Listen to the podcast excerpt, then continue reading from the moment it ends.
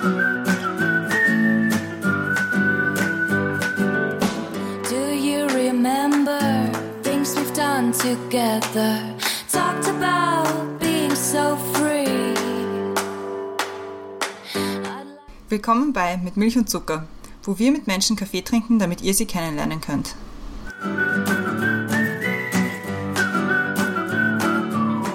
Willkommen zurück bei Mit Milch und Zucker. Neue Woche, neue Folge. Mein Name ist Christiane und im Zoom-Fenster neben mir ist wie immer die Brenda. Hallo Brenda.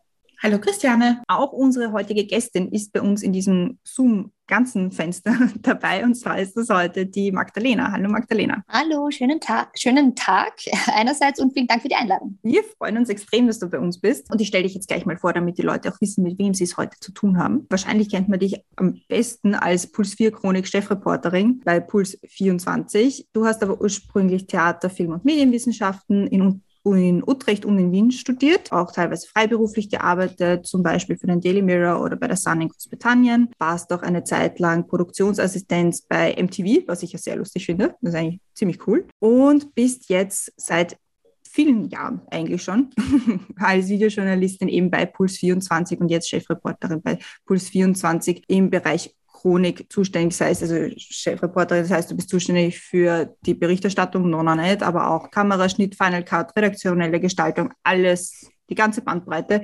wahnsinnig spannend und eben zu ganz verschiedenen Themen, zu denen man dich auch momentan sehr aktuell immer mal wieder auf Demonstrationen sieht. Aber da bin ich jetzt schon im Thema drinnen, deswegen gebe ich gleich weiter an die Brenda, die das Thema erklären wird. Ich waren danke Christiane, wir waren uns sehr einig, dass wir wir versuchen oft Zitate zu verwenden als Einleitung in ein Thema.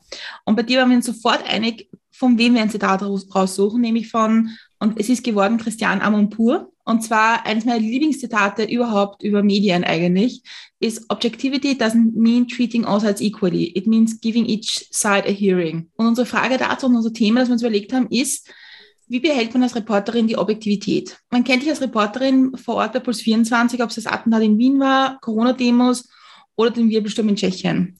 Wo etwas passiert, bist du im Einsatz. Und wir wollen heute mit dir sprechen, wie es sich anfühlt, in der Geschichte zu sein, manchmal ohne zu wissen, was als nächstes passiert. Ob du immer im Sprung zur nächsten Geschichte bist und was die größten Hürden sind, die wir uns gar nicht vorstellen können.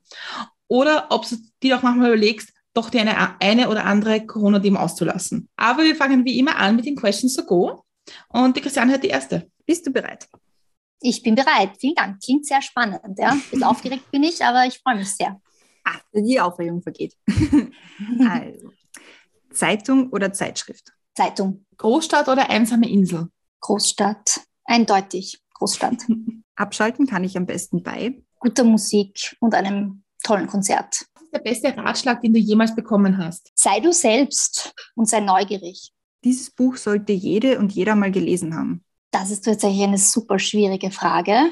Es gibt zu viele sehr, sehr gute Bücher. Aktuell ist es wohl boah, schwierig, schwierig, schwierig. Ich lese gerade von Reinhard Haller Rache. Das ist sehr, sehr spannend. Soll, muss nicht jeder gelesen haben, aber äh, für all jene, die gerne tief in die Seele blicken von Menschen, ist es eine Empfehlung. Wenn du ein Video haben könntest von einer beliebigen Situation in deinem Leben, welche wäre es? Es gibt viel zu viele Videos von mir, glaube ich, in Situationen.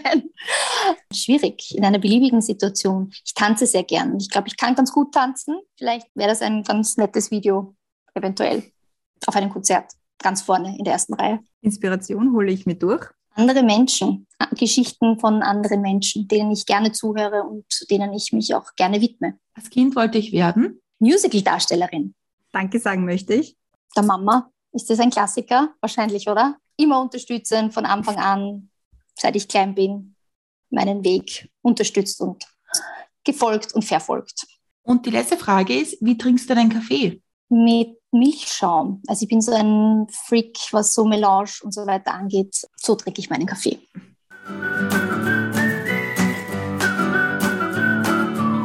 Perfekt. Questions to go gemeistert. Wir sind gut durchgekommen. Gott sei Dank. Puh, war Die gar Mama nicht ist so wirklich schwer. ja. Aber Die Mama ist wirklich so ein kleiner Klassiker. Aber Schon, oder? ist auch okay. Also ich finde, man kann Mamas nicht oft genug äh, Danke sagen. Deswegen. Absolut, absolut. Ich wollte eigentlich sagen, es ist irgendwie total lustig, weil wenn man die Leute so, so schnell fragt bei sowas, äh, dass da Antworten kommen, die man eigentlich selten erwartet. Was war so das Absurdeste, was ihr gehört habt? Ich kann das jetzt gar nicht sagen, ehrlich gesagt. Es sind, es sind ja. ungefähr 100, es ist, du bist die Folge 177 da waren schon einige Antworten dabei. Aber ich glaube, das, das meiste, glaube ich, sind, sind Menschen, die unterstützen und Familie und Freunde. Ich glaube, das ist so durchschnittlich. Aber fangen wir am besten von vorne an und mit von vorne meine ich mit unserer ersten mit Milch und Zuckerfrage. Und zwar ist das, äh, was ist oder war der beste Kaffee, den du jemals getrunken hast? Also er wird vermutlich mit Milchschaum gewesen sein, wie wir jetzt schon gelernt haben. Aber dabei geht es ja oft um die Gesellschaft und um das Wo und Wie. Die besten Kaffees habe ich eigentlich getrunken im Tunnel. Kennst du den noch? Ja, ja. In der Florianigasse. Damals mhm. noch als Studentin, wo das Frühstück irgendwie 3,50 Euro gekostet hat und der Kaffee, glaube ich, gratis dabei war. Da habe ich sehr viele Vormittage verbracht mit äh, einer meiner besten Freundinnen. Das war immer eine sehr besondere Zeit. Und äh, das war, erinnert mich immer an, an, äh, ja, an gute Zeiten und das hat bis heute gehalten. Ich habe gerade erst vorhin aufgelegt mit dieser Freundin, mit der wir gerade telefoniert. Mhm. Und wir treffen uns auch wieder am Mittwoch, aber nicht zum Kaffee, sondern zum weißen Spritzer. Okay. So ändern sich die Zeiten. ja, aber der Uni, in der Uni ist es auch blöd, wenn man in der Früh um neun anfängt mit weißen Spritzer, oder? Das stimmt. das stimmt. Das wäre eher kontraproduktiv für den Tag. Du hast recht. Ja, meistens nur, wenn dann schon um acht oder so Prüfung war. Ja, genau. Zum Nervenberuhigen, oder? Zum, yay, wieder was geschafft, wieder zwei Punkte. ja, genau. Aber ich nehme an, in deinem Beruf hast du auch ganz, schon ganz viel ganz schlechten Kaffee getrunken. Automaten zum Beispiel. Definitiv, definitiv. Oder auch Tage, wo sich ein Kaffee gar nicht ausgeht, weil einfach okay. keine Zeit dafür ist. Und das ist natürlich immer ein bisschen tragisch. Aber ja, auch schon beim Kaffee unangenehme Gespräche geführt. Das Schlimmste war mal äh, bei einer Interviewpartnerin, die ich gebeten habe, für ein Bild einen Kaffee zu machen, so als Zwischenschnitt. Und dann geht sie halt so in die Küche und äh, nimmt den Wasserkocher und kocht das Wasser auf und geht dann zu so einer Dose mit so löslichem Kaffee und nimmt dann so zwei so Löffeln und rührt das dann so ins Wasser ein und stellt mir das dann halt so hin. Und das hat alles so auf Kamera und ich nehme halt irgendwie so das Hefe so in die Hand und so, mm, mm, mm, gut. Oder so, okay, Schnitt, Schnitt, ich kann, krieg das nicht runter. Aber es war so unangenehm, weil die hat sich da eben so extra so bemüht und dass sie normalerweise sagt, okay, du setzt einen Kaffee auf und das ist vielleicht ein schönes Bild und dann war das halt irgendwie so ein, ein, ein, ein Siff-Kaffee, den ich dann auch wirklich auch nicht trinken konnte. Aber ja, die Geste zählt, sage ich mal. Das ist ein, ist ein, irgendwie so ein trauriges Bild der Gesellschaft auch irgendwie, oder? Mhm, ja, also das war, war unangenehm, ehrlich gesagt. Und, und, wirklich auch wirklich unangenehm in der Situation. Ich mache das extra, stellt mir das hin und dann mhm. ja, habe ich nicht getrunken, habe ich nicht runtergekriegt. Nein. Ich habe ich hab mit einigen Journalistinnen und Journalisten gesprochen, die, die auch viel in Bosnien unterwegs waren oder im Ausland unterwegs waren, auch in, in, auch in Kriegszeiten und danach. Und die haben immer erzählt, dass so dieses dieses einen Kaffee trinken können, aber auch was Besonderes ist in einer Zeit, wo man gerade berichtet, wo es gerade stressig ist, weil man sich da ein bisschen rausnehmen kann auch. Ist es für dich auch so? Ja, es ist, weiß gar nicht, also sich da, du meinst, sich da einfach ein bisschen zurücklehnen zu können, kurz einmal ja. und sich ein bisschen zu entspannen. Genau. Auf jeden Fall. Wobei es bei mir im Job der Kaffee meistens immer auch Arbeit bedeutet, weil es oft in einem Vorgespräch ist, zum Beispiel, wo man sich hinsetzt und einen Kaffee trinkt, um einmal zu besprechen, was wir, was wir angehen und was wir machen. Und dass ich sage, der Kaffee als Genuss ist oft auf Dienstreisen eigentlich gar nicht drinnen, weil einfach die Zeit nicht da ist, mhm. sich da zurückzulehnen und zu sagen, man nimmt sich da ein bisschen eine Auszeit, das ist eigentlich gar nicht möglich. Es ist mehr ein Herumgehetze oder eben den Kaffee als Mittel, um schon Gespräche zu führen für die Arbeit. Mhm. Und ist es für dich eigentlich angenehm, als, als, als Journalistin und als Reporterin zu sagen, ich habe die Zeit, dass ich ein Vorgespräch führe und mir das überlege und mir die Bilder überlege und wie ich den, den Beitrag jetzt anlege? Ist das die schönere Variante als so, okay, es passiert jetzt was und ich muss jetzt spontan funktionieren? Was ist besser? Ich glaube, besser, was besser ist, kann man nicht sagen. Es ist super unterschiedlich. Also ich liebe es, Dokumentationen zu machen und mich wirklich in ein Thema komplett reinzuarbeiten und auch die volle Aufmerksamkeit auf Protagonistinnen und Protagonisten zu haben. Das ist etwas ganz, ganz Schönes, was extrem forderndes. Man gibt sehr viel Energie, auch sehr viel äh, Zeit und, und sehr viele intensive Gespräche. Das macht mir extrem viel Spaß und das ist auch meistens das, was noch sehr lange auch an Kontakten nachwirkt. Also zum Beispiel bei der Doku zum Terroranschlag zum Beispiel habe ich bis heute Kontakt mit einer Familie. Ganz einfach, weil das halt so intensive Gespräche waren und sehr viel Offenheit und auch man hat sich gegenseitig auch gezeigt, dass man mitleidet und, und mitfühlt in dieser Situation. Und da halten dann solche Kontakte auch wirklich sehr, sehr lange. Und bei einer Situation, wo halt wirklich Breaking News sind, dafür brenne ich schon auch. Das ist super, super stressig und äh, man muss sich sehr schnell Informationen irgendwie heranholen, aber direkt vor Ort zu sein, wo was passiert, ist schon wirklich priceless. Also das ist was, was mir wahnsinnig Spaß macht, auch wenn es sehr fordernd ist, aber es ist einfach eine ganz andere Art der Arbeit, eine sehr viel schnellere, aber halt am Ort des Geschehens zu sein, das ist schon wirklich, wirklich super muss ich schon sagen. Würdest du sagen, dass in den letzten Jahren, weil du machst das ja schon ein, ein Zeitl auch, dass die Breaking Stories und jetzt schnell dorthin, dass das äh, dass das jetzt öfter vorkommt, als es noch vor, sagen wir mal, fünf Jahren der Fall war? Naja, es ist sehr viel einfacher geworden, weil man Früher war das alles sehr mühsam, live zu gehen. Also man kennt es ja noch so vom ORF mit den großen Übertragungswegen. Da musst du erst einmal ein Kabel legen und dann schauen, dass niemand drüber fällt. Du musst irgendwie, ja, alles sehr, sehr aufwendig. Und jetzt ist es aktuell so, dass man nur einen kleinen Rucksack braucht, der ein Übertragungssignal quasi hat. Das arbeitet, arbeitet da mit SIM-Karten. Du brauchst eigentlich nur Internet und kannst relativ schnell live gehen oder du kannst auch nur über Skype live gehen. Ja? Also sprich, beim Terroranschlag haben wir das teilweise auch so gehandhabt, dass man als Reporter oder Reporterin nur mit dem Handy draußen war. Also die Möglichkeiten, schnell mal wo draußen zu sein äh, bei Breaking News sind sehr, sehr viel einfacher und dementsprechend nutzt man das natürlich auch sehr viel mehr. Und die Leute mögen das ja auch. Die wollen ganz nah dabei sein und die wollen, dass man als Reporterin das auch transportiert in die Wohnzimmer. Und das ist auch so meine Herangehensweise, wenn ich irgendwo draußen bin und es passiert gerade irgendwas, nehme ich die Leute an der Hand und zeige ihnen, wie es dort halt wirklich ausschaut. Ähm, man versucht dann viel herumzuschwenken, ein bisschen was herzuzeigen, ein bisschen was zu erklären, auch wie es dort riecht zum Beispiel, ja, oder Dinge, die man halt als Zuschauerin nicht nicht äh, quasi wahrnimmt, das auch zu transportieren. Also wirklich die, die Leute an der Hand zu nehmen und ihnen zu zeigen, wie die aktuelle Situation vor Ort ist. Diese ganze Geschichte mit früher, dass es mit großen Ü-Wagen und alles technisch aufwendig war und so, hat das vielleicht auch damit zu tun, dass wir als Medienkonsumentinnen jetzt einfach auch mehr erlauben, dass es okay ist, dass mal ein Bild wackelig ist oder dass es da eigentlich nicht mehr so einen Anspruch gibt, dass es alles so, so ZIP 1 oder nachrichtenmäßig perfekt sein muss. Ja, das kommt sicher auch dazu, weil nachdem ja jeder innerhalb von Sekunden live gehen kann, ob das jetzt auf Instagram ist oder auf Facebook ist oder auf TikTok ist, bist du ja in gewisser Weise oft selbst schon dein Produzent von Medien und von einem Produkt.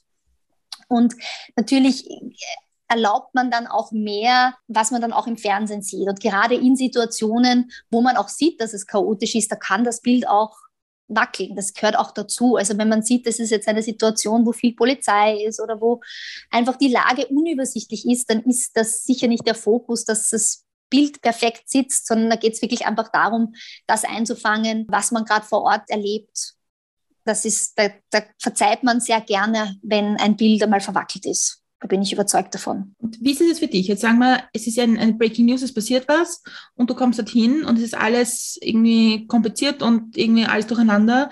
Wie behält man da erstens für sich selber die Ruhe, weil es geht ja auch schon ums eigene und wie versucht man da durchblicken, was da jetzt gerade passiert? Naja, wenn man dort ankommt, muss man sich natürlich einmal einen Überblick verschaffen, das ist klar mir ist immer wichtig, äh, natürlich darauf zu hören, was die Einsatzkräfte vor Ort sagen, weil was ich nicht möchte und was wir auf keinen Fall wollen, ist, dass wir irgendjemandem im Weg stehen. Mhm. Diejenigen, die da hin müssen, weil sie irgendein Feuer löschen müssen oder weil sie jemanden äh, irgendwo rausziehen müssen.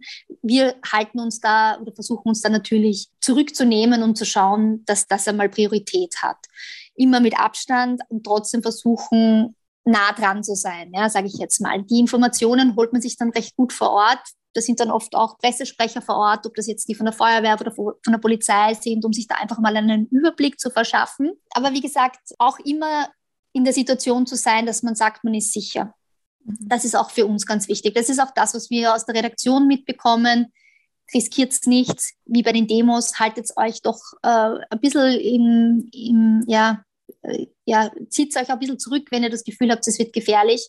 Selber war auch beim Terroranschlag der Fall. Aber natürlich, die Arbeit muss trotzdem gemacht werden, das ist klar und das macht man dann ja auch gern, aber immer im Wissen, wir stehen jetzt da nicht herum und irgendjemanden im Weg oder wir begeben uns jetzt nicht in irgendeine gefährliche Situation, wenn man es auch vermeiden kann. Aber es ist halt natürlich, ich kann mir schon vorstellen, wenn man dann vor Ort ist, man will trotzdem die gute Geschichte haben und man will trotzdem die, die runde Geschichte haben, dass man vielleicht manchmal doch mehr riskiert, als man wahrscheinlich riskieren würde, wenn man sich im Vorhinein überlegen könnte ausführlichst. Ja, definitiv. Also ich meine, was man dort halt machen muss, man muss halt mit wahnsinnig vielen Leuten reden. Mhm. Also beim Terroranschlag war das bei mir zum Beispiel schon so, ich wohne im zweiten Bezirk und bin quasi zu Fuß dann hinspaziert und habe am Weg einfach schon die Leute gefragt und habe schon zum Beispiel da jüdische Mitbewohnerinnen und Mitbewohner gesehen, die halt da ganz nervös aus, das, äh, aus diesem, also es gibt ja diese, diese Wohnungen, die da auch bewacht sind, rausgekommen sind. Da habe ich mal schon mit denen geredet und gesagt, ja, wie ist die Situation, was, was macht ihr, was habt ihr gehört? Und dann nimmt man das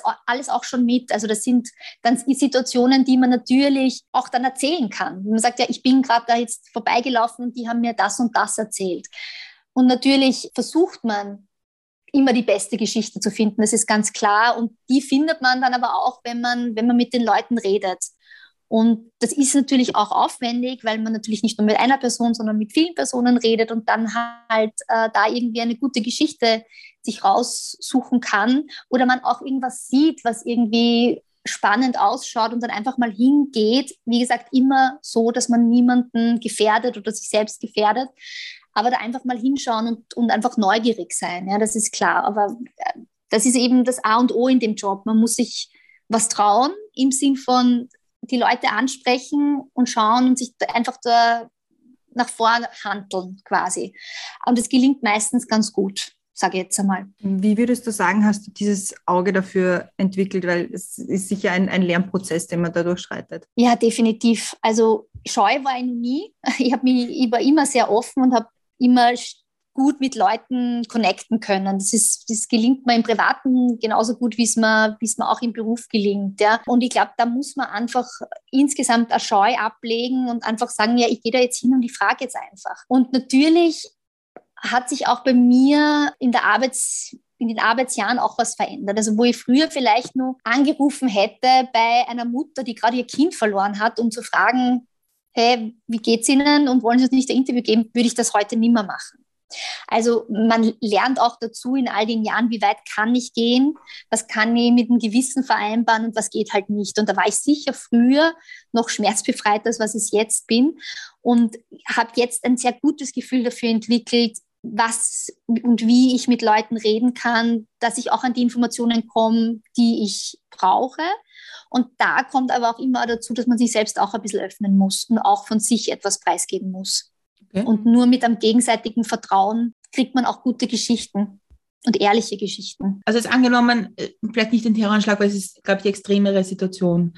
Aber jetzt zum Beispiel bei dem Wirbelsturm in Tschechien, was kannst du da von dir geben, dass, die, dass deine Gesprächspartnerinnen und Partner da irgendwie beruhigt sind? Was ist da dein Zugang dazu?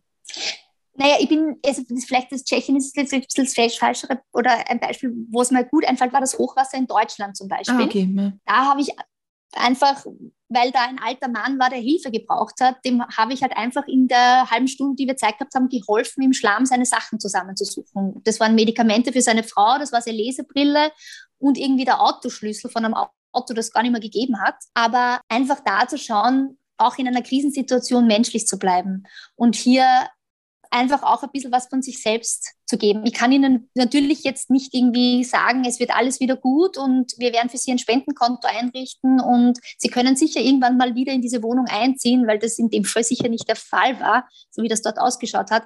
Aber zumindest in kleinen Versuchen, ein bisschen was zu geben, mhm. damit die Leute auch sehen, dass man es auch ernst meint. Und ich meine das auch wirklich immer ernst, wenn ich, wenn ich Leuten in dem Fall was von mir gebe, ob das jetzt Geschichten sind oder eben einfach Hilfe anbiete, bei denen irgendwie was, weil die was verloren haben oder weil die da halt jetzt einfach in einer Situation sind, wo sie Hilfe brauchen, weil sie alles verloren haben. Kann man auch Mitgefühl zeigen? Ist das okay? Ja, definitiv. Also ich äh, bin insgesamt ein Mensch, der sich sehr, ähm, sehr emotional ist und sehr mitfühlt. Also zum Beispiel gerade eben beim, also beim Terroranschlag. Ja, ich war ja da in Mazedonien mit der Familie vom ersten Terroropfer und dann stehen wir halt gemeinsam am Grab und weinen, obwohl ich ihn nicht gekannt habe. Aber allein die Geschichte zu hören und wie es den Eltern geht und wie die leiden, das geht ja nicht spurlos an einem vorbei. Da gibt es immer wieder Situationen, wo man Mitgefühl zeigt, aber weil man es wirklich ehrlich meint. Und das beschäftigt einen natürlich dann auch. Also man kann nicht einfach so machen und sagen, so, jetzt habe ich meine Geschichte und jetzt habe ich mein Interview. Das war Spritzer. Genau, genau. So bin ich nicht. Und ich glaube, das macht es auch aus. Und ich glaube, nur weil ich so nicht bin, kriege ich auch die Geschichten so, so, so auch erzählt, wie sie bei den Leuten da auch ankommen, ja.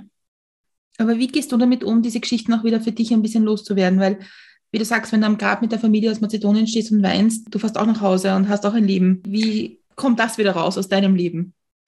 Viel drüber reden. Also mit der Familie, beziehungsweise mit der Familie weniger, weil die wohnen nicht in Wien, aber mit, mit dem Freund zu Hause, mit den Freunden drüber reden. Und das hilft, mhm. drüber zu reden und das Versuchen halt auch, sich dann doch nicht zu nah kommen zu lassen oder mal für den Moment nahe kommen zu lassen dann aber zu schauen, so, jetzt muss es aber auch wieder weitergehen.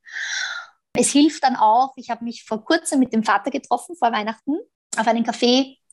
Und da habe ich das erste Mal gehört seit einem Jahr, dass er gesagt hat, ich habe gefragt, wie geht's euch? Und er hat gesagt, ja, es muss weitergehen. Und das hat er davor nie gesagt. Ja, sie haben immer gesagt, das Leben ist vorbei der, der, der Najib ist ja nicht mehr da. Und das erste Mal, dass er gesagt hat, er möchte jetzt auch seine Meisterprüfung machen, weil das Leben muss ja weitergehen. Und das hat mich total berührt, weil mir gedacht, genau, das ist, das, das ist der richtige Weg zu sagen, das Leben muss weitergehen. Und damit, ja, das gibt mir auch sehr viel, auch Verstehe. in der Aufarbeitung. Und ich meine, nachdem du ja schon mit, mit mehreren Menschen in so einem Umfeld zu tun gehabt hast, gibt es auch schon so, dass du, dass du ihnen Hilfestellungen geben kannst sagen kannst, okay, da gibt es die Einrichtung XY, da kann man sich hinwenden, einfach weil du wahrscheinlich mit in Situationen, die schwierig sind, auch mehr Erfahrung einfach hast. Ja, ja, definitiv. Also definitiv. Also ich habe ja schon, also Gewalt an Frauen ist ja ein großes Thema, das ich immer wieder gemacht habe. Da gibt es auch eine super Geschichte dazu. Da habe ich mit einer gedreht, da ist die, da hat die Mutter hat der Vater die Mutter ermordet. Und äh, sie hat eigentlich dann noch nie wirklich so drüber geredet, die Tochter. Und hat dann halt in der, sie hat in der Kronenzeitung ein Interview gegeben und danach bei uns auf Puls 4. Und die ist seitdem zu einer Aktivistin geworden. Die macht okay. selbst Veranstaltungen äh, gemeinsam mit einer zweiten Frau, die auch in der Doku vorgekommen ist. Und die setzen sich gemeinsam ein bei, also quasi rund um dieses Thema Gewalt an Frauen. Und das ist natürlich total super, wenn man sieht, dass, dass man diese Leute weitergebracht hat in der Situation, dadurch, dass sie drüber reden konnten. Und klar, in Situationen, wo zum Beispiel, damals war es auch so Missbrauchsgeschichte, die waren ja recht groß rund um diese Kinderheime mhm. vor vielen Jahren da habe ich auch mit vielen Opfern zu tun gehabt und habe mich sehr viel und intensiv auch mit denen unterhalten. Und irgendwann habe ich dann gesagt, okay, ich kann das eigentlich gar, gar nicht mehr als Geschichte, weil es ging dann über Monate, verwerten und habe dann allen auch von Anfang an eigentlich immer den Kontakte gegeben zu diversen Opferschutzeinrichtungen. Das ist eigentlich der Klassiker, das macht man natürlich. Oder rät denen halt auch, sich an Psychologinnen zu wenden, weil ich bin halt eine Reporterin und ich höre mir das an und ich kann gern einen Ratschlag geben, aber wenn es wirklich quasi darum geht, dass man Hilfe suchen möchte und Hilfe in Anspruch nehmen möchte, dann müssen da die Profis ran und ich mhm. gebe da sehr viele Kontakte weiter, immer wieder. Warst du eigentlich mit deinem Latein dann auch schon nochmal am Ende, wo du, wo du dir gemacht hast, so, du stehst jetzt an bei der Geschichte, du, es, also es gibt jetzt keinen, keinen Weg, wie das weitergehen kann? Oder dass du keinen gesehen hast? Das gibt es immer wieder. Also zum Beispiel gerade so Sorgerechtsgeschichten, das ist immer besonders schwierig, weil es da immer eine extrem verletzte Person gibt, die dasteht und die Welt nicht mehr versteht und die dann sagt, aber das sind die Entscheidungen der Gerichte. Da kann ich nicht besonders viel Einfluss drauf nehmen. Oder auch Abschiebegeschichten, das ist auch ganz oft so. Da rufen die uns an und sagen, können Sie nicht eine Geschichte machen, weil mein Neffe wird abgeschoben oder so, wo ich sage, auch oft, man kann sich das anschauen, aber oftmals sind einem auch die Hände gebunden, weil halt die Gerichte so entschieden haben und da wahrscheinlich auch nicht falsch entschieden haben, sondern das halt nun mal einfach so ist und da muss man dann auch mal sagen, es tut mir leid, kann ich nicht machen. Oder ist auch nicht im Interesse der Öffentlichkeit, muss man auch ehrlicherweise sagen. Man kann nicht jedes persönliche Schicksal zu einer Fernsehgeschichte machen. Das geht einfach nicht. Ich möchte jetzt ein bisschen zu der, der Frage kommen, die wir am Anfang gestellt haben, nämlich die Frage nach der Objektivität wie oft musst du dich an der Nase nehmen und sagst, okay, ich berichte jetzt, also geht es manchmal um die Geschichte, geht es manchmal um die objektive Geschichte oder darf es auch manchmal einfach nur ein subjektiver Eindruck sein, was gerade passiert? Natürlich soll man objektiv sein, das ist klar. Das ist vor allem aber dann, wenn es ins Politische geht. Ja? Mhm. Aber da habe ich ein bisschen leichter in der Chronik, weil wenn ich jetzt in einem Gerichtsprozess sitze und da ist ein Angeklagter vorne, der seine Freundin angezündet hat in einer Trafik und der stellt sich hin und sagt, ja, aber sie ist ja schuld. Ich habe, sie hat mich so weit getrieben. Dann kann man schon subjektiv berichten, wie diese Person auf einen wirkt. Mhm. Also da habe ich doch ein bisschen leichter als äh, die Politikberichterstatterinnen, weil es bei uns viel darum geht, wie wirkt eine Person, wie gibt sich diese Person, wie nimmt man diese Person wahr, Schaut die nervös aus? Zeigt die Reue? Wie drückt sich die aus? Also da kann ich doch recht viel subjektiver sein als äh, die Politikberichterstattung. Dasselbe auch auf den Demos. Wie ist die Stimmung? Naja, die einen werden sagen, ja, eh okay. Und ich als Frau sage vielleicht, genau, genau. Und ich als Frau sage vielleicht, nee, ich fühle mich da schon eher unangenehm berührt, weil die mich irgendwie glauben, herumschubsen zu können, nur weil ich eine Frau bin oder so. Ja? Also das ist natürlich zum Teil subjektiv, aber das ist auch okay in solchen Situationen. Der, das, das Zitat von der Christiane Amanpour, Amanpour kommt eigentlich aus einem Podcast, den sie aufgenommen hat vor ein paar Jahren. Und da ging es darum, dass sie gesagt hat, sie hat das versucht zu erklären anhand eines Interviews mit äh, Slobodan Milosevic, weil sie sich gedacht hat, mhm. ich muss objektiv in diesem, in, sie ist gerade aus, im Krieg aus Sarajevo gekommen, hat sie erzählt damals, und ist zu ihm gekommen und hat sich gedacht, sie muss jetzt objektiv sein. Und Im Endeffekt hat sie sich gedacht, eigentlich muss ich nicht objektiv sein. Ich muss nur eigentlich in dem Raum geben, dass er seine Sache sagen kann. Und sie hat immer verglichen mit Hitler, weil sie gesagt hat, wenn ich jetzt Hitler interviewen könnte, müsste ich auch nicht objektiv sein.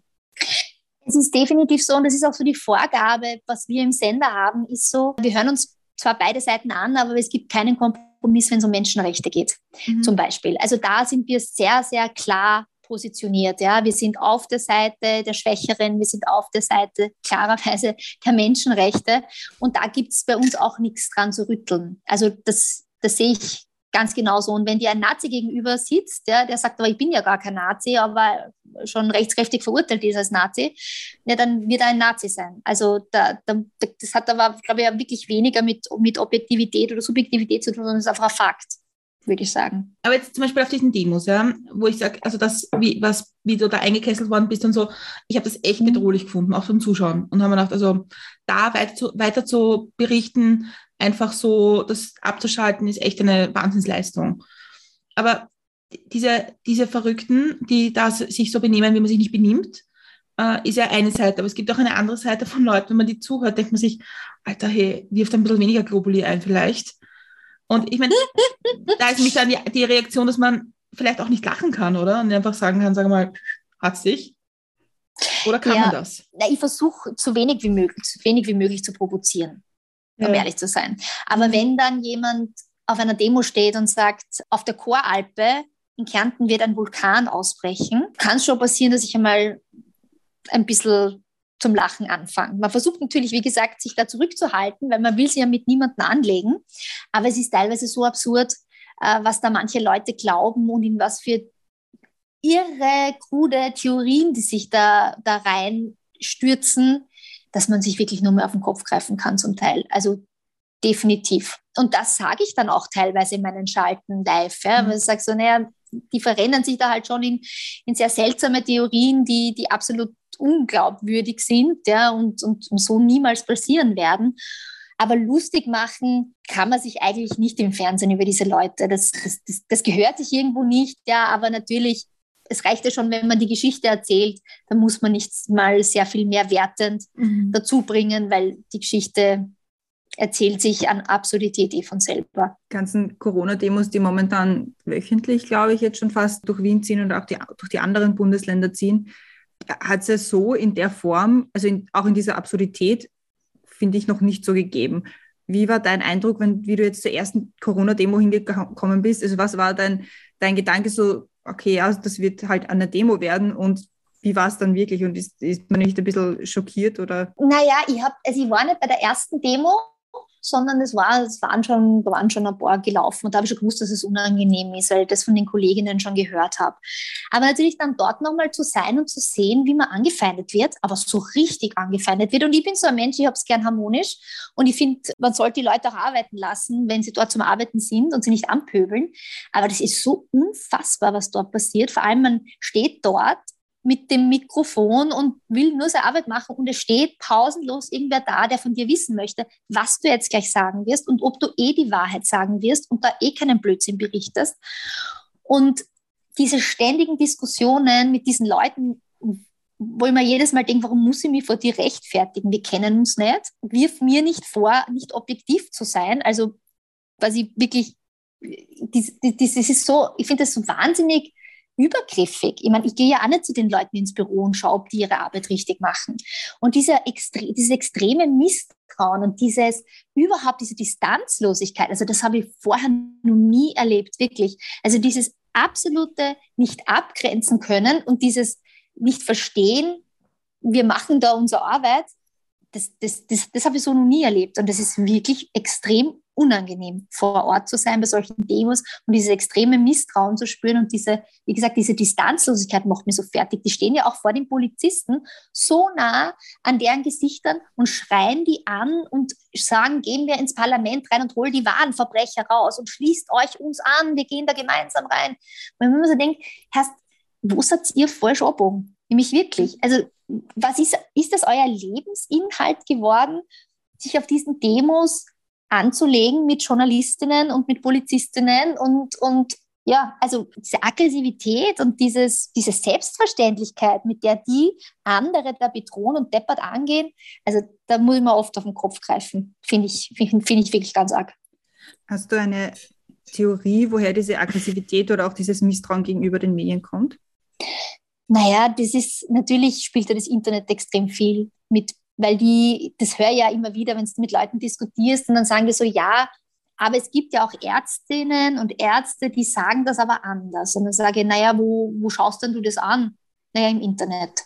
Und dann sage ich jetzt so, naja, du klickst auf einen Link, da ist irgendwer, der sagt, er ist ein Mediziner mit irgendeiner Statistik, die du nicht einmal lesen kannst oder nicht weißt, woher die Quelle ist. Denen vertraust du mehr als uns Medien das ist, sind immer sehr interessante Diskussionen, weil die Leute das wirklich glauben. Die glauben wirklich, wir sind die Bösen, wir sind diejenigen, die nur einseitig äh, berichten und te teilweise wirklich Teil einer großen Verschwörung sind, gemeinsam mit der Politik und den Wirtschaftsmächtigen nur einer Mission, weil die Weltherrschaft an uns zu reißen, keine Ahnung. Warum das so extrem entgleist ist und warum dieses Misstrauen so dermaßen groß ist, also ich kann es mir echt nur erklären durch, durch das Internet, das so wahnsinnig, wahnsinnig stark geworden ist und das wirklich arg ist und das fällt mir massiv auf, ist, dass diese Medienplattformen, die diese Verschwörungstheorien verbreiten, extrem professionell geworden sind. Es ist wahnsinnig schwierig zu unterscheiden, was ist ein seriöses Medium mit seriösen Nachrichten und was ist eine, eine Plattform, wo sich irgendwelche Leute irgendwelche Verschwörungstheorien überlegen. Das ist unglaublich. Es ist teilweise einen Medienauftritt besser als ein, also ein, ein, seriöser Fernsehsender. Und das ist natürlich extrem gefährlich, wenn die Leute da draußen nicht mehr unterscheiden können, was ist jetzt quasi fake und was ist, was ist echt. Ich glaube, es kommt ja noch eine Komponente dazu. Ich meine, wir würden es alle wünschen, sie hätten recht. Es wäre alles super, wenn wir sagen können, super, morgen Pandemie vorbei, Holodrio die Waldfee, wir machen Party und alles ist super. Natürlich wäre das toll, also theoretisch wäre das super. Nur praktisch wissen wir halt, dass es nicht so ist.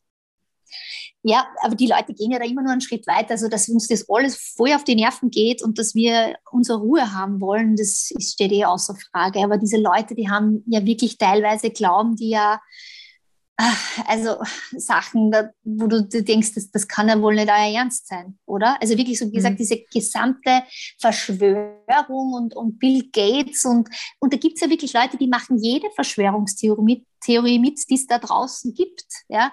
Und da bin ich dann schon oft so, dass ich mir denke, die, die müssten, die, also ich verstehe es, ich, ich verstehe es einfach nicht. Ist das, ist, sind die wirklich schon so abgebogen, wo sie einfach nicht mehr zurück können? Und ich glaube, das ist dann schon sehr viel mehr als diese Leute, diese Leute, die, wo man sagt, die können das Gesicht nicht mehr wahren, wenn sie sagen, Ui, ich habe mich getäuscht. Und das sind so Leute, die sind so tief da drinnen, mhm. wo ich, wo ich glaube, die, die kommen dann nicht mehr so wirklich raus, weil die Leute, die sagen, ja, jetzt ist das eh vorbei, ja, das stimmt. Das wäre natürlich schön, wenn es so wäre. Und es schaut ja jetzt auch alles danach aus, dass es besser wird, trotz der hohen Zahlen. Aber mit Omikron und so soll das ja besser werden jetzt, zumindest nicht mehr so gefährlich. Aber ähm, ich, es gibt halt so die Hardliner und ich glaube, die, die kann man nicht mehr einholen. Die sind, die sind weg, abgedriftet. Ich verstehe es ja auch nicht. Also wenn man, wenn man, wenn man dir zuschaut, wenn du von diesen Demos berichtest, jetzt bist du offensichtlich klein für Fernsehen. Ne? Ähm, ich meine, mehr Plattform und mehr direkte, sagt dir eine Message und ich, ich mach mal, was du glaubst, kannst du auch nicht geben, in Wahrheit. Aber wenn die Leute das dann benutzen als Lügenpresse, hereinschreien, mhm. sie nehmen sich selbst die Plattform. Total. Na, vor allem, und sie zeigen ja genau das, was wir halt ansprechen. Es war tatsächlich bei dieser letzten Schalte, wo ich da so attackiert worden bin, mhm. wollte ich ohne Witz nur sagen, ja, es war heute eigentlich eine ganz friedliche Demo. Wir sind nur ein bisschen beschimpft worden, es war nicht so schlimm. Und dann ist es losgegangen. Und dann habe ich gedacht, so, und jetzt zeigt ihr genau das, wo ihr immer sagt, das sollen wir nicht über euch berichten, weil so seid ihr ja nicht. Aber genau so seid ihr. Genau das, was da jetzt gerade passiert, ist das, was euer eigentliches Gesicht ist. Nämlich uns zu attackieren und uns Lügen vorzuwerfen, uns einzuschüchtern. Also das spielt eine extreme Rolle, da uns einzuschüchtern. Und ich gebe da total recht, also es war extrem bedrohlich vom Gefühl her. Wir hatten aber Gott sei Dank die Securities dabei. Dementsprechend war ich, habe ich mich in Sicherheit äh, gewogen, aber es war trotzdem sau unangenehm, weil, weil, weil ich das so noch nie erlebt habe. Also wirklich dieses Einschüchtern und dieses Abdrängen. Und ich bin immer wieder einen Schritt zurückgegangen, einfach um Distanz einfach zu bekommen und, und weg von diesen Leuten zu gehen. Und sie kommen immer wieder her, immer wieder her und hinterher und dann schreien. Und es ist immer unangenehm, wenn man angeschrien wird, aber wenn man dann während der Arbeit angeschrien wird und blöd angegangen wird, und gefilmt wird dabei. Das ist ja das Nächste. Das ist ja auch so ein, neuer, so ein neues Ding von denen, dass die alles mitfilmen, damit sie es, keine Ahnung, danach gegen einen verwenden können. Ich weiß es nicht, absurd, aber ja, ähm, das ist schon unangenehm, sehr unangenehm. Du hast vorher gesagt, du möchtest bei deiner Mama bedanken, die dich unterstützt hat, hat, dich immer unterstützt hat. Wenn du jetzt am Samstag in der Früh deine Mutter an und sagst, oh, ich bin gerade am Weg zur nächsten Corona-Demo und tralala und sie, sagt sie nicht manchmal, Kind, magst du nicht was anderes machen? sie ist wirklich, ähm, sie sagt nicht, mach, mal, mach was anderes, aber sie ist immer sehr besorgt. Immer. Mhm. Also sie sagt immer, jetzt bist du schon wieder dort und kann das nicht einmal wer anderer machen. Das ist doch gefährlich. Pass auf dich auf. Also das sieht sie schon mit großer Sorge, jedenfalls, ja. Aber wie gesagt, sie ist immer unterstützend gewesen und würde mir jetzt nicht davon abbringen wollen, das zu machen, weil sie auch weiß, dass ich das gut mache. Mhm. Und sie auch weiß, dass wir mit Securities unterwegs sind. Das ist schon auch wichtig. Aber es passiert meistens immer mit einem Kommentar dazu im Sinn von, naja, musst du das wieder machen? Warum musst du das schon wieder machen? Also das bleibt nicht aus bei der Mama. Ja, das, ich kann das sehr gut nachvollziehen. Ich habe nämlich letztens mit, mir darüber Gedanken gemacht, mein Bruder ist Polizist und der ist seit, mhm. keine Ahnung, wie oft jetzt schon bei irgendwelchen Corona-Demonstrationen dabei gewesen und halt auch, was er immer berichtet, ist halt nicht besonders lustig. Und er mhm. war jetzt die letzten zwei Wochen krank, er hatte kein Corona, er war anders krank. Aber wo ich mir schon gedacht habe, so, Gott sei Dank ist er mal krank, damit er nicht zu diesen Demonstrationen muss. Und das ist halt auch ein weirder Gedanke, den man dann einfach hat, dass man sich freut quasi, dass er seinen Beruf, den er ja gerne macht, nicht ausüben darf. Ja, aber was macht es mit dir als Schwester, wenn du weißt, dass der da draußen ja. steht und angeschrien wird und in die Ecke getrieben wird und beschimpft wird? Ja, das ist schlimm. Es ist mhm furchtbar eigentlich. Mhm. Also ich ja, beantworte die, die Frage für die, für die Christiane, weil sie beantwortet sie nicht richtig in meiner Sicht. weil wie ihr Bruder angefangen hat, bei der Polizei zu arbeiten äh, und immer gesagt hat, was er gerade macht und wo er ist und so, hat sie irgendwann gesagt, bitte schreib mir das nicht mehr, mach das Angst, wenn ich weiß, was du gerade machst. Ja. Hm. Okay, fuck. Ja, ich kann, wie kann man das vorstellen? Und man denkt sich also, die Polizei war doch immer so quasi so die Respektsperson eigentlich, oder? Man hat ja immer so, mit der Polizei legt man sich ja eigentlich nicht an. Und jetzt ist aber so irgendwie das Gefühl, dass da halt wirklich alle, alle Schranken gefallen sind. Das ist denen mhm. egal, ob die eine Anzeige kriegen oder es ist denen egal, ob sie die mit der Polizei anlegen oder da handgreiflich werden. Und da verstehe ich total, dass man eher sagt, ich würde es lieber gar nicht wissen. Aber es ist schrecklich, also das tut mir auch leid, dass, dass, dass, dass tut auch in gewisser Weise, auch wenn man nicht selber draußen ist, aber man leidet ja trotzdem irgendwie mit, ne? wenn man da einen geliebten Menschen draußen hat, der halt auch nur seine Arbeit macht und sich da in Gefahr begibt. Ne? Du hast jetzt schon gesagt, dass ihr jetzt mit Securities immer auf die Demos geht. Hast du da auch eine gewisse genau. Wut in dir oder wie das erste Mal gesagt worden ist, so, ihr geht jetzt nur mehr raus mit Securities, weil Pressefreiheit ist jetzt nicht so das, was die hören wollen? Da wird man ja, ja auch irrsinnig krantig, oder? Na, total. Also das ist, es ist unfassbar eigentlich. Es ist unfassbar, dass wir da einfach unsere Arbeit nicht machen können. Und es ist eigentlich ja unfassbar, dass wir oder dass die Polizei es nicht schafft, uns zu schützen. Also mhm. nicht, nichts gegen deinen Bruder, weil die haben ja gesagt, auch andere Dinge zu tun. Aber ich sage nur, also dass man halt einfach dem Ganzen nicht mehr Herr wird und dass man so das Gefühl hat, die können sich halt einfach alles leisten da draußen, diese Demonstranten und Demonstrantinnen. Ja? Und es kann doch nicht sein, dass ich meine Arbeit nicht mehr machen kann, ohne dass ich einen Sicherheitsschutz rund um mich habe. Es ist unfassbar. Es ist wirklich unglaublich. Und was mir aber auch aufregt, das habe ich jetzt kürzlich auch in einem Interview gesagt, dass mir mehrere Leute auch gesagt haben, naja, ich finde, man sollte auf die Demos ja eher Männer schicken. Weil ihr Frauen, das, das ist ja nicht so gut, wenn ihr das macht. Und das hat mich auch wütend gemacht. Das hat mich vielleicht sogar nur wütender gemacht, weil mir echt gedacht habe, es ist ja wohl nicht euer Ernst, dass ich mich jetzt zu Hause einsperren soll und ihr glaubt, dass Männer das irgendwie besser machen können und, und, und dem sicherer entgegenstehen. Na, ganz sicher nicht. Also ich lasse mich sicher nicht verdrängen aus der Öffentlichkeit und von meinem Job, den ich gut mache. Und das ist ja spannend da draußen, ja, auch wenn es unangenehm ist, aber trotzdem macht man es ja, weil es spannend ist. Aber ich meine, das muss man sich da auch noch rechtfertigen dafür, dass man sagt, gerade dass sie nicht sagen, dann seid ihr halt ein bisschen selber schuld, wenn ihr so attackiert werdet als Frauen da draußen. Das geht halt auch nicht. Und das hat mir auch sehr, macht mir auch sehr wütend, um ehrlich zu sein. Ja, es ist, ich meine, es ist im Grunde es ist total absurd, dass wir einfach ein paar so, so, einen, so einen Grundkonsens, den wir eigentlich haben, eigentlich verlassen. Und man muss halt schon sagen, und das ist das, was mich halt immer in dieser Diskussion ein bisschen nervt, es ist eine Minderheit, es ist eine winzige Minderheit an Leuten, die wahnsinnig radikal sind. Und jetzt bin ich schon für Minderheitenschutz und alles. Feel free, geht, geht's demonstrieren, ja, ist schön. Aber genauso wie sich die Mehrheit an einen Grundkonsens hält, nämlich das, dass man sagt, geht's demonstrieren, finde ich auch, dass sich diese Minderheit an einen gewissen Grundkonsens halten muss. Ja, definitiv. Nämlich, und das macht echt wütend, ja. Verstehe ja, total, ja. ja. Ich habe so eine ziemlich blöde Frage, weil wir haben wahnsinnig viel von, davon darüber schon gesprochen, aber es ist unsere zweite mit Milch und Zuckerfrage. Und zwar, was kann man von dir lernen? Und jetzt haben wir eigentlich schon wahnsinnig viel von dir gelernt. Aber vielleicht in einem anderen Kontext diese Frage, nämlich kann man diesen Mut, den du hast, in diese Situationen reinzugehen und sich wirklich konfrontieren mit Themen, die auch schwierig sind, kann man diesen Mut lernen? Das ist eine gute Frage. Ich glaube, man muss schon eine gewisses, gewisse Persönlichkeitsstruktur jedenfalls mitbringen. Alles kann man sicher nicht lernen. Aber ähm, vielleicht andere dabei zu beobachten, zu schauen, wie macht's der oder diejenige, kann ich da vielleicht was mitnehmen und lernen. Das hilft jedenfalls. Also ich glaube, man kann sich, man kann immer was dazu lernen, aber eine gewisse Grundstruktur braucht es halt schon. Also man muss halt eine gewisse, gewisserweise auch mutig sein. Man muss mhm. vielleicht auch einmal ein bisschen so seine eigenen Grenzen mal kennenlernen und zu schauen, wie weit traue ich mich gehen, was, was, was geht noch, was, wo sage ich eher nein.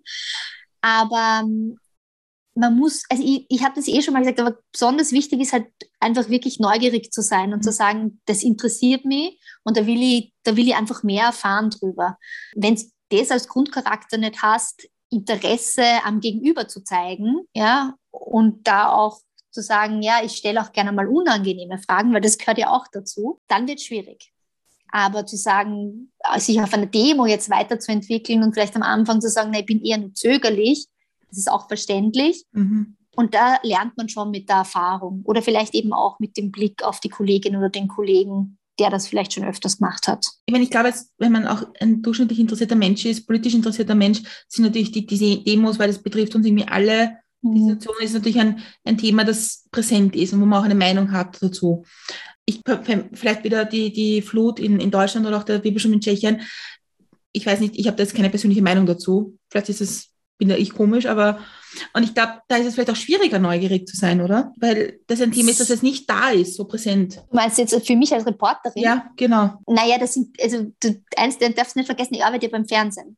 Das heißt, wir Mhm. leben von guten Bildern auch. Und wenn du bei einer Naturkatastrophe bist, dann musst du gar nicht mehr wirklich viel sagen. Da reicht es, wenn irgendwie fünf Autos übereinander gestapelt sind. Und damit ist alles gesagt in Wirklichkeit. Also das ist natürlich beim Fernsehen durch die Bilder schon sehr viel, was man vermittelt. Da muss man gar nicht mehr so viel dazu erzählen. Und ich glaube, ähm, wie gesagt, der Meinung muss man dazu gar nicht haben. Man muss die Leute, muss die Leute, wie gesagt, an der Hand nehmen. Man muss ihnen die Situation zeigen. Man muss ihnen auch zeigen, wie es den Leuten vor allem geht, den, was das für Schicksale sind auch. Menschen, die dort alles verloren haben. Und sobald du bei dem Gegenüber und wenn es jetzt der Zuschauer ist, zumindest irgendein Gefühl auslöst, dann hast du es schon richtig gemacht. Ich habe das sehr spannend gefunden bei dem Wirbelsturm, weil, weil es dann irgendwie anscheinend ein Thema war, jemanden zu finden, der auch eine Sprache spricht, die du sprichst. Jetzt war voll Und- schwierig. Das, und dann haben wir gedacht, hui, weil das war ja doch ein kleineres Dorf in Tschechien, ist jetzt nicht so riesig. Und ich glaube, da jemanden daher zu finden, der irgendwie kommunizieren kann, ist halt auch eine besondere, ich meine, ist auch nicht so einfach. Es ist nicht so, dass man sagt, du, du und du antreten, wir interviewen jetzt. Voll. Das ist wirklich, wirklich schwierig, aber ich habe irgendwie immer ein irres Glück, dass ich dort so eine Frau gefunden habe, die in Österreich lebt. Mhm. Dasselbe ist mir auch passiert in Griechenland auf Euböa, auf dieser Insel, die gebrannt hat, Mhm. dass wir mit einem Gastronom dort ins Gespräch gekommen sind, auf Englisch. Und dann sagt er, where are you from? Und wir sagen so, ja, Austria. Ah, na dann können wir eh Deutsch reden.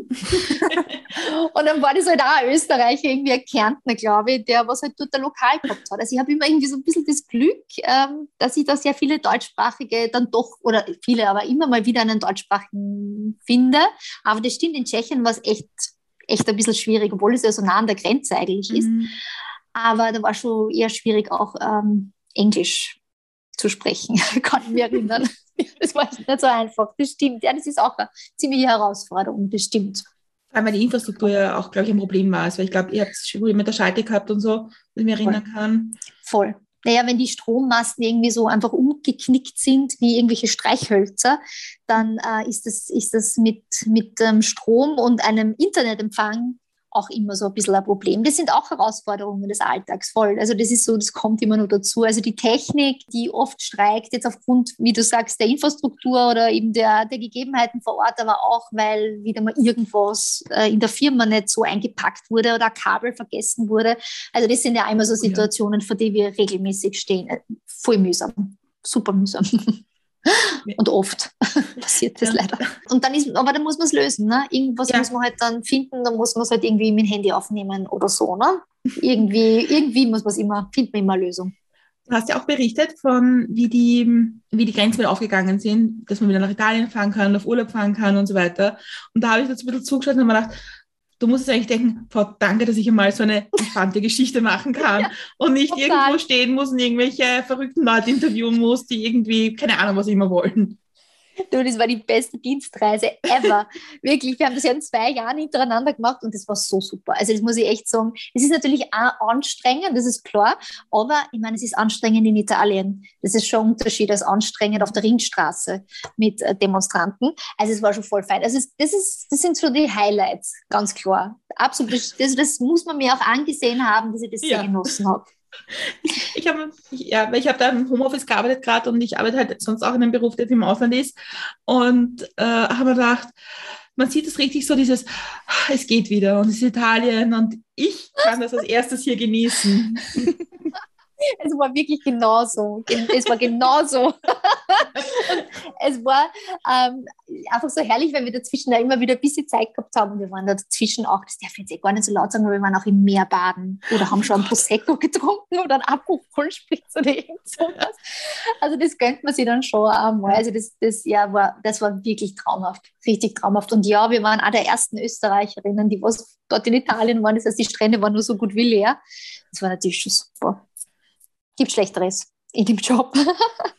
Ja, vor allem, ich meine, ich, nach der ganzen Corona-Zeit, wo das Berichten jetzt, glaube ich, nicht so lustig war, weil weil man vergisst es auch wieder, dass am Anfang von der Corona-Zeit wir auch alle gar nicht gewusst haben, wie nah kann ich kommen. Und ich meine, ich konnte jetzt im Homeoffice sitzen und sagen, ich sehe jetzt mal gar niemanden. Mhm. Das konntest du ja nicht so. Absolut, genau. Und dann mhm. zu sagen, jetzt, jetzt berichte ich aber auch, wie das mit dem Öffnen in Italien ist, finde ich eigentlich nur fair, persönlich. das war ein guter Kompromiss, oder? Aber gut verhandelt. Nämlich wirklich, ja, das stimmt. Es war nur fair, war nur fair, aber das stimmt, ja.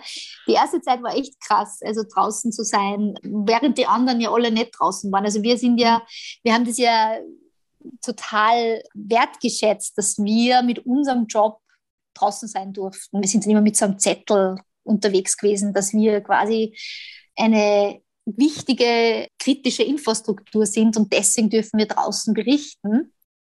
Das muss man dann, musste man dann vorweisen, wenn man in eine Polizeikontrolle gekommen ist. Das ist eh nicht passiert, aber was hatte man immer dabei? Da waren wir schon sehr privilegiert in dieser Zeit, wo die anderen drinnen waren und wir durften halt raus. Aus der jetzigen Sicht, weiß nicht, ist dir das immer privilegiert vorgekommen oder war es auch manchmal, eigentlich ist das, ich meine, ist auch eine gewisse Art Gefährdung, weil man wusste es nicht.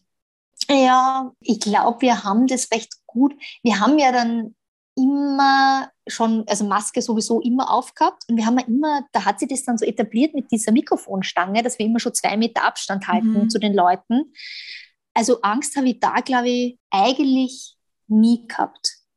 Wir haben fast, ich glaube, wir haben fast alles draußen gemacht, soweit ich mich erinnern kann. Das heißt, immer an der frischen Luft immer sehr gut aufgepasst. Hm, na, ich glaube, okay. dass ich da jetzt irgendwie ängstlich gewesen wäre, habe ich jetzt gar nicht so in Erinnerung. Eher mehr das Gefühl, mal bin ich froh, dass ich raus kann, weil ich habe es von mhm. Freundinnen mitbekommen, die zu Hause waren im Homeoffice und gar nicht rausgegangen sind und die es sehr schwer gehabt haben, weil aus Single zu Hause und so war das natürlich schwierig. Und da habe ich mich eher in der privilegierten Situation gesehen, dass ich rausgehen kann und arbeiten. Hm, ich glaube schon, das war eher so mein Gefühl. Jetzt haben wir schon gehört, du hast, es gibt durchaus auch Vorteile. am, ja. Beginn vom Gespräch hat sie vielleicht noch nicht so angehört. Ähm, aber das bringt mich zur dritten mit Milch und Zuckerfrage. Und zwar ist das, was bringt dich zum Lachen? Ich bin so ein Mensch, der sehr viel lacht. Mir bringt schneller mal was zum Lachen. Im Job gibt es immer wieder Situationen, wo ich sehr lachen muss. Eine sehr lustige Situation ist mir mal passiert, es war so absurd. Da, so, da muss ich so lachen, obwohl es voller trauriger Anlass war. Das war ein, Proze ein Mordprozess in Vordelberg. Eigentlich voll orge Geschichte. Und ich stehe in diesem Hof draußen und mache Live-Schalte. Und während ich diese Live-Schalte mache, höre ich aus dem Fenster jemanden schreien. Magdalena, Magdalena. Und ich denke mal, ich spinne, ja. Und dann war die Schalte aus und dann sage ich zu dem Kameramann, sag mir, hat da wer meinen Namen geschrien? Und er sagt so, ja, da oben. Und dann war das halt das, der Hof der Gefangenen, die offenbar Puls 24 schauen und mich erkannt haben durchs Fenster durch und laut meinen Namen geschrien haben. Also sowas bringt mich zum Beispiel sehr zum Lachen das war eine sehr, sehr lustige Situation.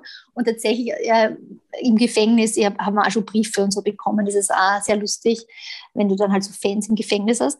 Äh, ein bisschen absurd.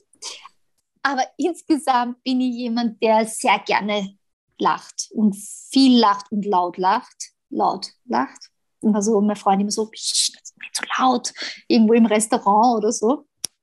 Aber ähm, Lachen ist so wichtig, wirklich. Ich sage nicht nur so, sondern das ist, weil ich wirklich, weil das auch mein Gemüt ist. Ich bin, merkt sie vielleicht eh auch jetzt immer wieder dazwischen, aber ähm, ich bin, bin gerne lustig und lache gerne viel und laut. Ich finde sympathisch. Ich mag das, wenn, wenn Leute gerne lachen und laut lachen, weil ich finde, es ist irgendwie ehrlich. Ja, ja, ich finde auch, gell? Also ich freue mich immer voll, wenn La Leute laut lachen, weil man denkt, ja, das steckt total an. Das ist so, das so erfrischend, oder? Ja, voll.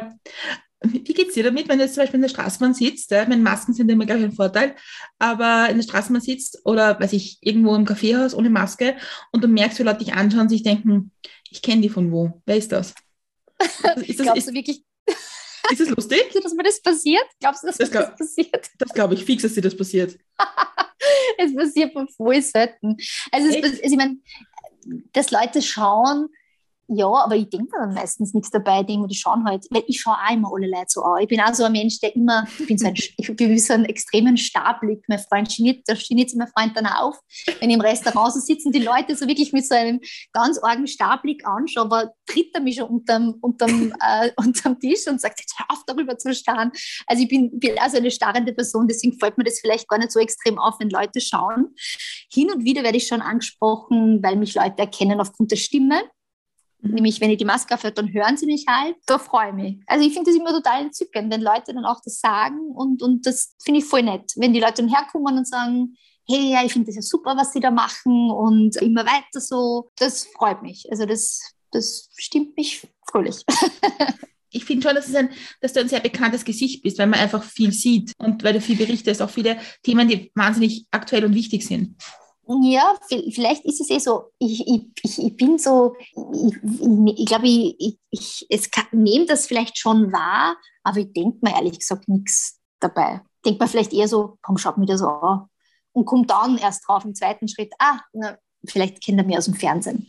Aber ich würde mich jetzt niemals als so eine Person sehen, die, die schon so bekannt ist oder im, im öffentlichen Leben so. Also ich, ich bin, ich glaube, bin da sehr low level, was sowas angeht, um ehrlich zu sein. Ich habe jetzt die letzte Milch- und Zuckerfrage für dich, weil wir sind schon gut in der Zeit, obwohl wir noch, also wir haben von unserer Liste an Fragen, glaube ich, zwei erledigt. Oje, sorry. Nein, nein, das ist deswegen, weil, weil, weil es so spannend ist und weil so spontane neue Fragen einfallen. Mhm. Aber unsere letzte mit Milch- und Zuckerfrage ist, reisen wir gemeinsam in die Zukunft? Es sind fünf Jahre vergangen, es ist 2027.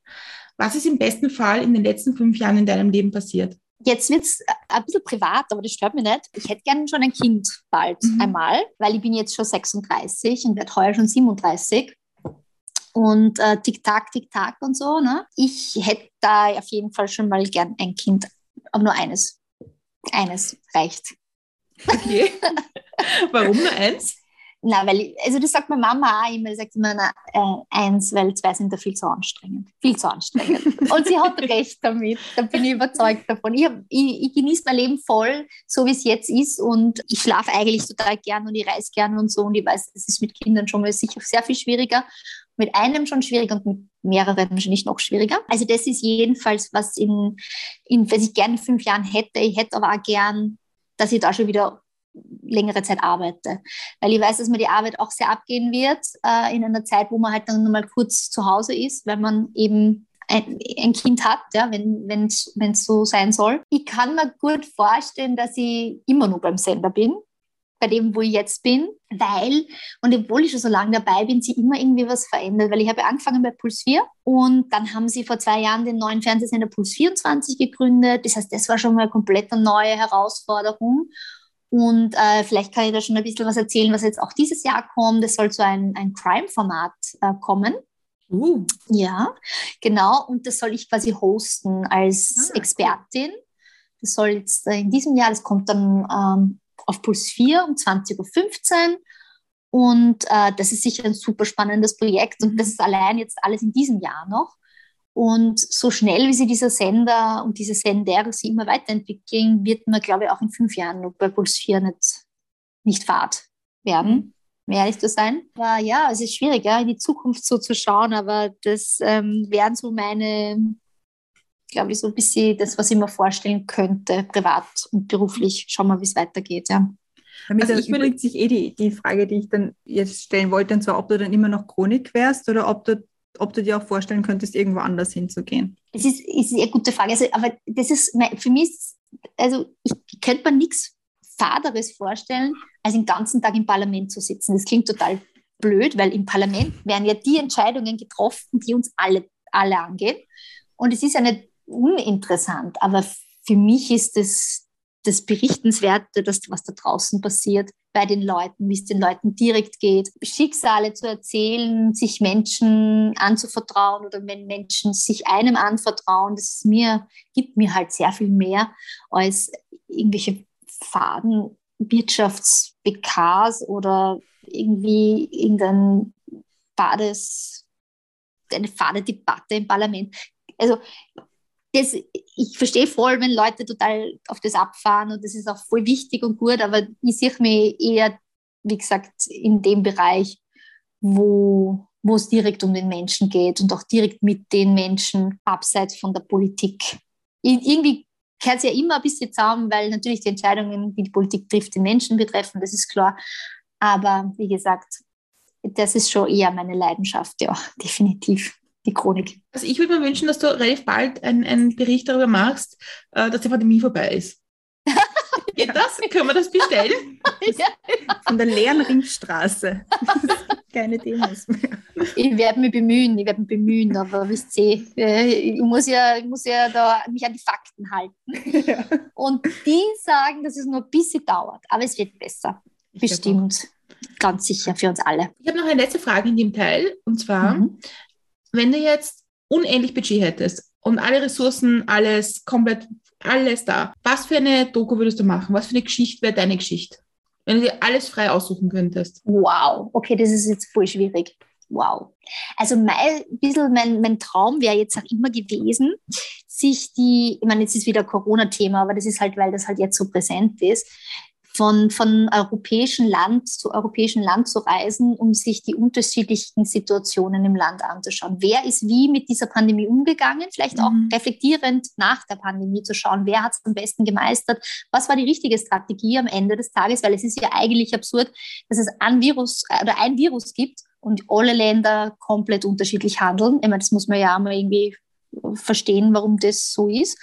ähm, und ich glaube, das wäre was, was mir voll Spaß machen würde. Wirklich so einen Europatrip zu machen, von Land zu Land und sich einfach reflektierend anzuschauen, wie unterschiedlich hat es die Leute getroffen, betroffen, wie geht es ihnen heute, wer hat es gut gemacht, wer hat es nicht so gut gemacht. Das wäre so ein Traum. Hm. Spannend. Wir haben das eben im ersten Lockdown gemacht, wir haben einen Podcast und mhm. haben mit, praktisch mit Menschen in verschiedenen Ländern gesprochen, was gerade bei ihnen los ist. Cool. Und wie das gerade ist. Und es war wirklich spannend, weil, also ich meine, man muss sagen, in Bosnien zum Beispiel waren ja, war ja ein Ausgehverbot für über 60-Jährige. Die durften Wahnsinn. nicht mal einkaufen gehen.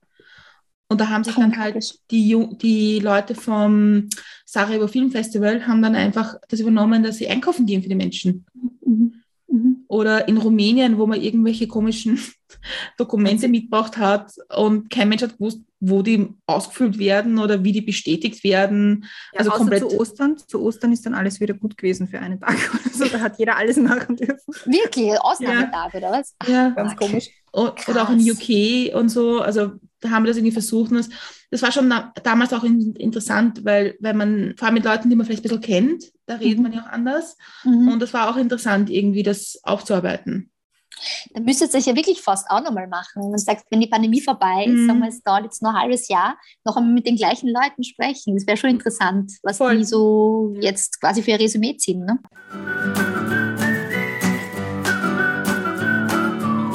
Bis dahin wird es wahrscheinlich noch ein bisschen dauern, aber für heute zumindest sind wir mal am Ende angelangt, glaube ich. Vielen, vielen Dank. Es war mega spannend, aber wir sind mhm. noch nicht ganz am Ende, weil es ist noch berühmt, berüchtigt, frei. Gibt es noch was, was du den Hörerinnen und Hörern gerne mitgeben möchtest, ihnen noch sagen möchtest? Haltet es noch durch. Wir haben es bald hinter uns. Wir werden bald, ganz bald wieder so leben können, wie wir das noch vor zwei Jahren gemacht haben. Bin überzeugt davon und ein bisschen durchhalten noch. Wir schaffen das. Das wäre so eine Botschaft, die klingt ein bisschen abdroschen, aber ich glaube, wir sehnen uns alle danach. Geht uns genauso. Das glaube ich, das glaube ich. Und auf welchem Konzert wird man dich als nächstes sehen, wenn du, wenn, wenn wieder Konzerte sind und alles geht?